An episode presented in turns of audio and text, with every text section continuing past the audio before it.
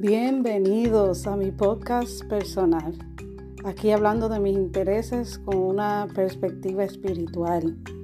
Mi meta es crear una comunidad donde reflexionemos y aprendamos juntos. Espero ser de mucha, mucha inspiración para todos ustedes.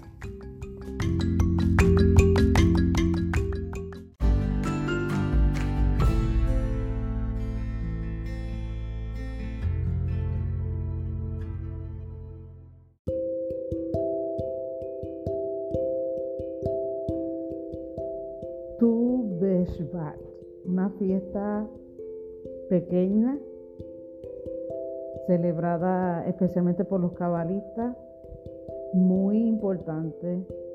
Y siempre, ¿verdad? Eh, lo he comentado antes, es muy importante estos años nuevos, que son cuatro, que se celebran en el judaísmo, para hacer una pausa y reflexionar en los tiempos, porque es muy importante, ¿verdad?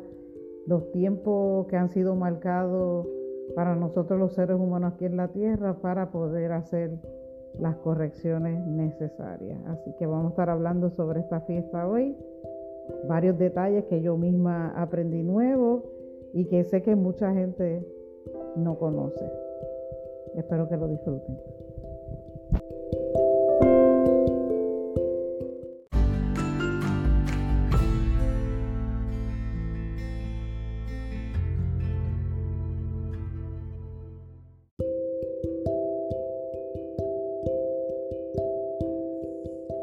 Shalom. Hoy quiero darles un motivo más para celebrar, porque nosotros eh, muchas veces tenemos muchas quejas, ¿verdad? Pero no, encontramos motivos para celebrar. Estamos entrando ya a la primavera, mi época favorita. y los cabalistas nos dan un motivo, ¿verdad? Para sentarnos y celebrar con nuestra familia. Y esta es la fiesta de Tu Beshvat. Una fiesta muy poco conocida, así como yo hablo de la luna nueva. Son muy pocos, ¿verdad? Lo que hacen la pausa y reflexionan y, celebran, ¿verdad? Esta fecha. Eh, yo quería, ¿verdad? Sacar estos minutos para hablarles sobre Tu Beshvat, que ya está, ¿verdad? Próximo a, a celebrarse es el 5 ahora de febrero al atardecer. Se celebra el día 6 de febrero este año. En el calendario hebreo es el 15 de Shevat, que es precisamente lo que significa Tu Beshvat. Tu es, son las letras Tet y Vav que son 9 y 6, 9 más 6 son 15, ¿verdad? Mes de Shevat, el 15 de Shevat. Así eso es lo que significa, ¿verdad? El nombre. Eh, los nombres en hebreo son bien precisos, bien al grano. Eh, y se celebra, ¿verdad? Comúnmente es conocido como el año nuevo de los árboles o otro nombre que se le da es el cumpleaños de los árboles y ahorita pues voy a explicar por qué. Ya dije que cae el 15 de Sheba y es considerado uno de los cuatro años nuevos a través del calendario hebreo. ¿Cuáles son los cuatro años nuevos? Está Rosh Hashanah, que es el primero de Tishrei, que es el nuevo año calendario civil. Por ahí van a escuchar a mis pajaritos porque estoy grabando cerca de ella, no me quería encerrar en, en mi taller. Eh, tenemos dos, el primero de Nisan, que es el nuevo año bíblico. Y verá, yo no voy a entrar en detalles de cada uno de ellos porque durante el año pues tal vez eh, hablemos de ellos con más detalle. Y tal vez usted lo ha escuchado, ¿verdad? Porque son fiestas mucho más grandes. Eh, tenemos el tercero, que es el primero de Lul, que es el nuevo año para animales. Y esto, ¿verdad? ayuda para el cálculo del tiempo de diezmo. Y el cuarto, que es el que vamos a hablar, que estamos hablando hoy, que es Tu Beshvat, que es el 15 de Sheva, que es el nuevo año para los árboles, el cumpleaños de los árboles.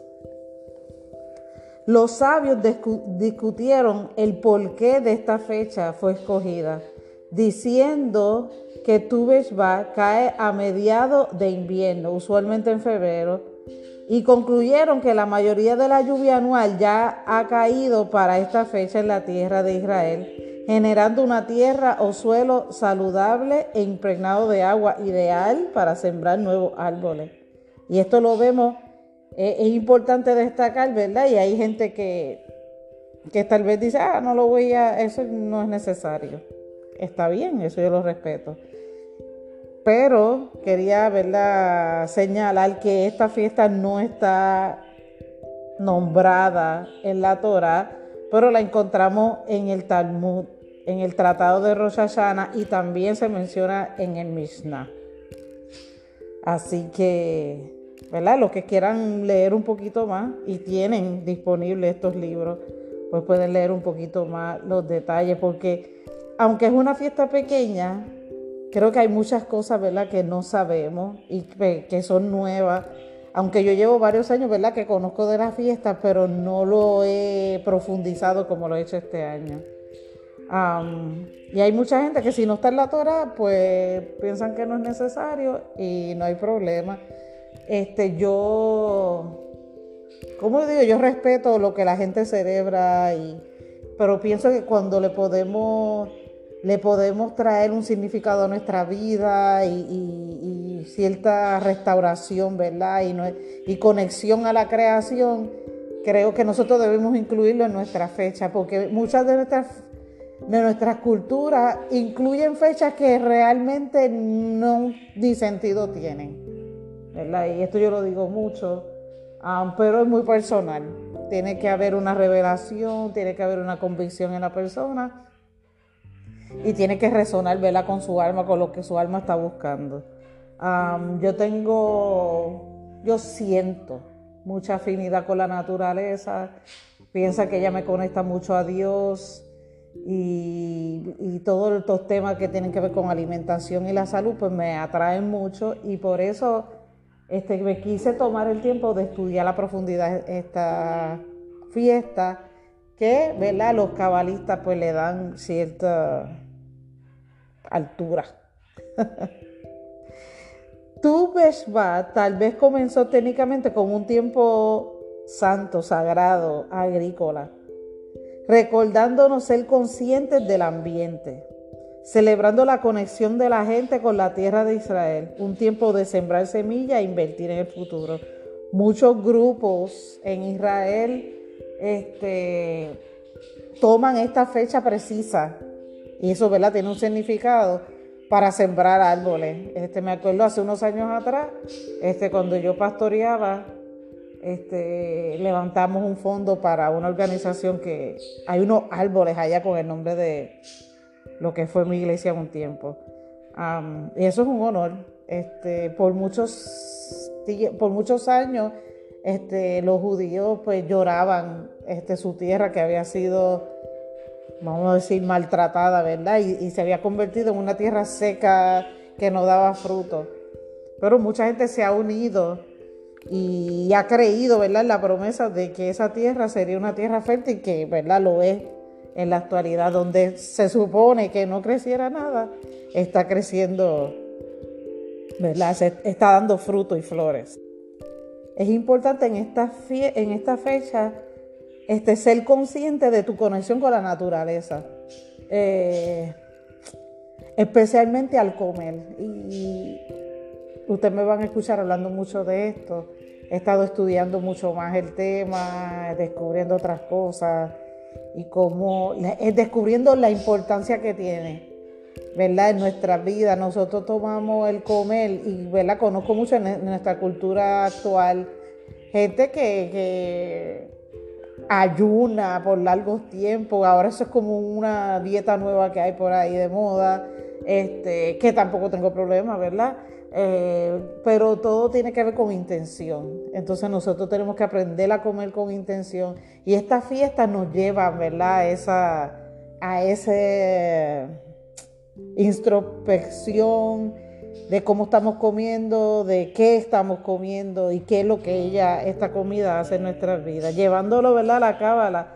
El, el Rabí Isaac Luria es quien crea el primer ceder cabalístico para tu enfocado en el árbol de la vida.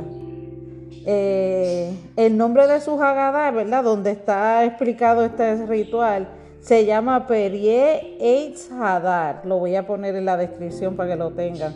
Y fue publicado en el 1753. El ritual cabalístico indica qué frutas, nueces y vino son consumidos y en qué orden. ¿verdad? Yo no voy a entrar mucho porque tengo todavía un par de cosas que hablar y no quiero hablar largo. Yo lo que quiero es despertar en usted esa, si hubiesen alguno de que me escuche, esa curiosidad y ese anhelo por entender más esto. Este, mientras vaya pasando la semana, pues yo voy bajando en mi Instagram. Yo bajo mucho en el story de Instagram información según el tema de verdad que yo he estado hablando esa semana, sea los sábados que hablo sobre eh, la paracha o la energía semanal y en la semana muchas veces hablo de algún tema, ¿verdad?, espiritual. Pero en este CEDEL, que es, un, que es bien importante nosotros, ¿verdad?, sentarnos y, y, hacer la, meditación, la, el análisis, ¿verdad?, de estos frutos en, en cuanto al árbol de la vida y cómo, ¿verdad?, nosotros podemos trabajar, ¿verdad?, nuestra vida espiritual. En este tiempo se lee la Biblia y se leen pasajes, como dije, del Talmud, de Mishnah, este, sobre las plantas y la agricultura, que hay muchísimo y, textos preciosos. ahorita les voy a comentar algunos para que los anoten. Dice, este, en el judaísmo, que quería explicarle por qué se le llama eh, feliz cumpleaños, ¿verdad? De los árboles. Dice que en el judaísmo uno debe comer el fruto de un árbol en los que no se debe, perdón, comer el fruto de un árbol en, los primeros, en sus primeros tres años. Los frutos del cuarto año se diezman si madura antes de tu. El fruto que madura después de ese tiempo es que se puede comer. Por esto es considerado el cumpleaños de los árboles y provee una base, ¿verdad? Porque no, no se nos hace fácil si tenemos una fecha específica, si sembramos en tu tenemos, ¿verdad? La medida, podemos saber cuándo es que ese árbol se sembró, cuándo cumple años, este, cuándo se debe comer y cuándo se debe diezmar de ese árbol. Se hace fácil el cálculo si el árbol, ¿verdad? El fruto se puede comer o se, o se debe diezmar. Y yo pienso, ¿verdad? Quise traer ese dato porque creo que me parece importante, especialmente para aquellos que sembramos. De acuerdo a la cábala, ¿verdad? Eh, según Isaac Luria, todo ser viviente, incluyendo los árboles y los frutos, yo quiero que esto usted lo escuche y lo pueda, le pueda adentrar, ¿verdad? Porque es un tema eh, como que escondido por mucha gente. Pero según Isaac Luria y la cábala, todo ser viviente, incluyendo, ¿verdad? La naturaleza, tiene en ellos una chispa divina o una semilla de santidad. Según esta práctica, las personas pueden liberar estas chispas divinas a través de sus acciones. Esta es una de las razones por que los judíos comen fruta en esta fecha para liberar estas chispas divinas al mundo. O sea, no solo estamos eh, eh, analizando o celebrando eh, la agricultura, sino que al comerla, nosotros estamos no solo nutriendo el cuerpo, el lado animal, sino estamos alimentando el alma, el, lado espiritual. Y estamos liberando esas chispas al mundo cuando accionamos, cuando estudiamos, cuando ayudamos al hermano, cuando sembramos, cuando hacemos el bien. Esas chispas que están en esa fruta, esas chispas santas, ¿verdad? Están liberadas al mundo y restauramos al mundo y restauramos a la naturaleza que tanta falta le hace. Este, uno de los textos bíblicos que quería dejarle, que está muy bonito,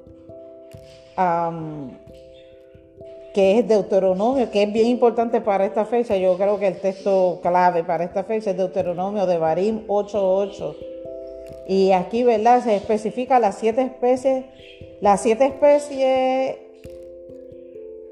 que, las siete especies nativas de la Tierra Santa, la, tierra de Israel. Y este, en esta fecha se comen frutas y granos nativos de la tierra. Eh, especialmente estas siete mencionadas en este texto. Tenemos primero el trigo, ¿verdad? Y lo voy a... No lo tengo ni en orden aquí, pero lo voy a mencionar según el árbol de la vida, ¿verdad? Eh, trayéndolo, ¿verdad? Lo que significa cada fruto. El trigo es ese en el árbol de la vida, que es bondad. Y tenemos la cebada, que es Gebura, ¿verdad? Al otro lado. Esos van, esos van juntos. Y ahí pueden leer el Salmo 104, versículo 15. Tenemos la uva en eso, en el árbol de la vida, está en el mismo centro, estaría solito, ¿verdad? Y, este significa armonía, gozo. Eh, el texto, jueces 9:13. Eh, las uvas, ¿verdad? Tienen esta, este símbolo, pero cuando hablamos de, hablamos de símbolo, hablamos de la energía que tiene este fruto, ¿verdad? Y, y, cómo nosotros podemos trabajarlo a nivel alma. Eh, la uva me parece como que el más importante tal vez no, pero todos son importantes. Pero la uva, ¿verdad? Está, nosotros podemos asociarlo con el vino porque de ahí es que sale y está asociado con el gozo. Y la importancia de este fruto, ¿verdad? De este símbolo que vamos a estar trabajando en tu Bar es que este, esta cefira, ¿verdad? Que está en el centro del árbol, es como que le, da pronuncia o le da como que le da más atención a todo lo demás, como que le da brillo, porque significa, ¿verdad? Tiene que ver con brillo y resplandor.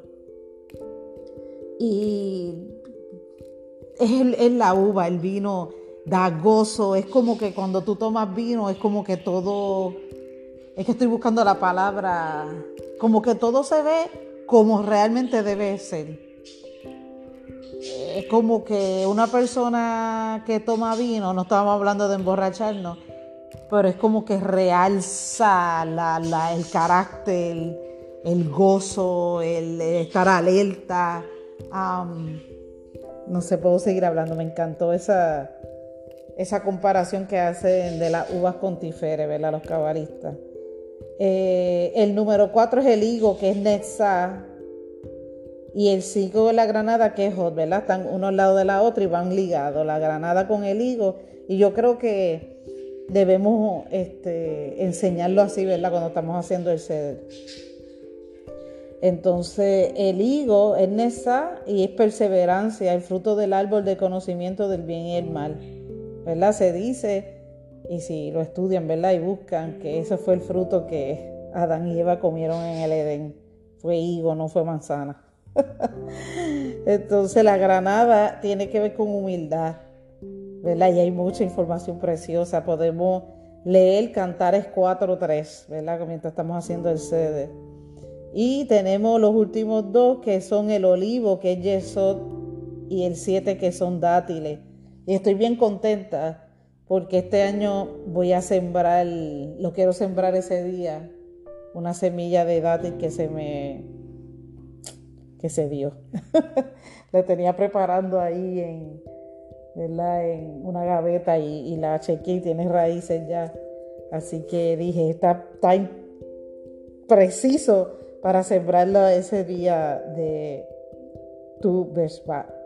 Así que los dátiles perdón, el olivo es yeso, que es fundamento y representa aquel que prospera en la adversidad. Eh, sabemos que el aceite, y hemos escuchado mucha ilustración sobre esto, el aceite de oliva no sale si la, oliva ¿verdad? No, es, no es exprimida. Pero también tenemos los dátiles, que es malhut, significa realeza, paz, tranquilidad, perfección. Salmo 92, 13, ¿verdad? Es el texto que podemos usar y es aquel que prospera en medio de la paz. Y nosotros tenemos que aprender a hacer este balance, poder prosperar en medio de la lucha, porque la vamos a tener, y en medio de los tiempos buenos. ¿Sabe que hay gente, nosotros, y verdad, yo que fui pastora, eh, vemos mucha gente que cuando tienen pruebas, cuando hay tristeza, cuando hay pérdida, es que buscan a Dios, ¿verdad? Eso así lo decimos. Pero es, cuando buscan cambiar, cuando se analizan, cuando hacen este pare. Eh, y cuando las cosas van bien, como que se confían, ¿verdad? Se conforman. Pero la rectificación que debemos hacer y algo que debemos aprender, ¿verdad? En esta fecha, es que nosotros debemos siempre estar alerta en las dos situaciones. Cuando todo está tranquilo, porque nosotros tenemos esta mentalidad que es errónea, que cuando todo está en paz es como que hay algo que está mal. No necesariamente, sino es un momento de nosotros aprovechar, ¿verdad?, para crecer. Y también los tiempos difíciles, siempre las dos cosas deben ser momentos para crecer. Así que tenemos aquí a, Yesod y a Manhut juntitos. y me pareció, lo traje de una manera sencilla, pero me pareció bien bonito, porque, ¿verdad? Es mi primer año estudiando Cábala. Y poder traer esta fecha al árbol de la vida es para mí poderoso. Eh, y yo espero, ¿verdad? Que, ¿verdad? Sea de bendición para usted y que, como yo siempre digo, cuando hablo de plantas y eso, este año es mi primera primavera en esta casa y estoy todos los días sembrando algo. Este, mis nenas me regalaron, Emily me regaló una agenda y estoy ahí llenando, aprendiendo mucho de diferentes plantas. Porque no me había dado cuenta que tengo tantas plantas dentro de la casa. Y yo tengo como, yo tengo un área que preparé que se llama el área de rehabilitación. Cuando veo que una planta está media triste o qué sé yo, yo la llevo ahí y me pongo a leer. Y ahora en esa libreta estoy escribiendo, ¿verdad? Los datos, cómo, si necesita sol, cuándo echarle agua, dónde ponerla. estoy reubicando algunas plantas, sembrando semillas nuevas, este, aboné la tierra, este, hice un camino, eh, hicimos, yo quería tenía varias plantas de rosa y preparé un área para hacer un jardín de rosa. porque una de mis metas es tener abejas y producir miel en mi terreno. Así que, lo que iba a decir era que no importa dónde usted vive, usted puede tener un arbolito de China, este, no hay excusas, todas hasta un apartamento pequeño tiene un área donde el sol entra y usted puede aprovechar ese sol para poner su hierba y y sobre todo ir a lo más sencillo que es agradecer a Dios, ¿verdad?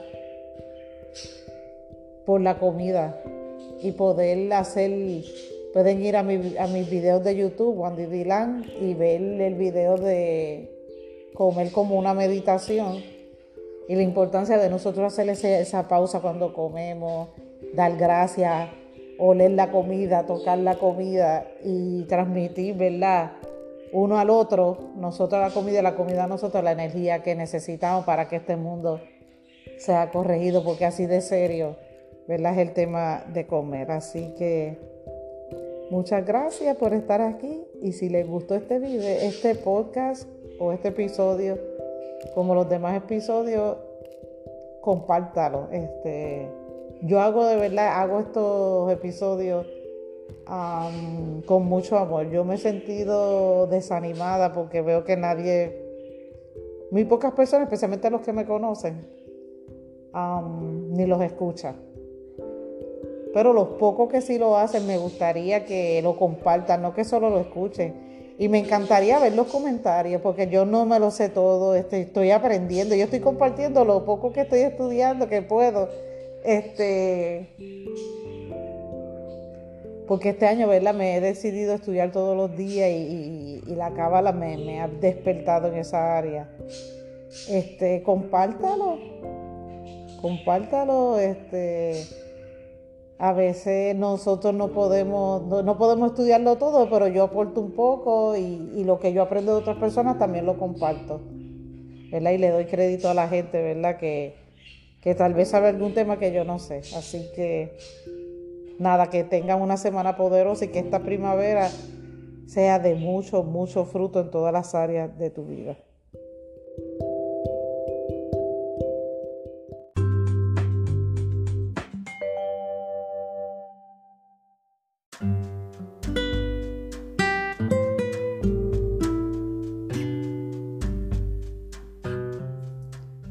Gracias por conectarte. Este es un podcast para aquellos que les gusta conocer más sobre la espiritualidad y el arte. También me puedes encontrar en Facebook, Instagram, Twitter, Tumblr y hasta TikTok como Wandy Dylan. Shalom.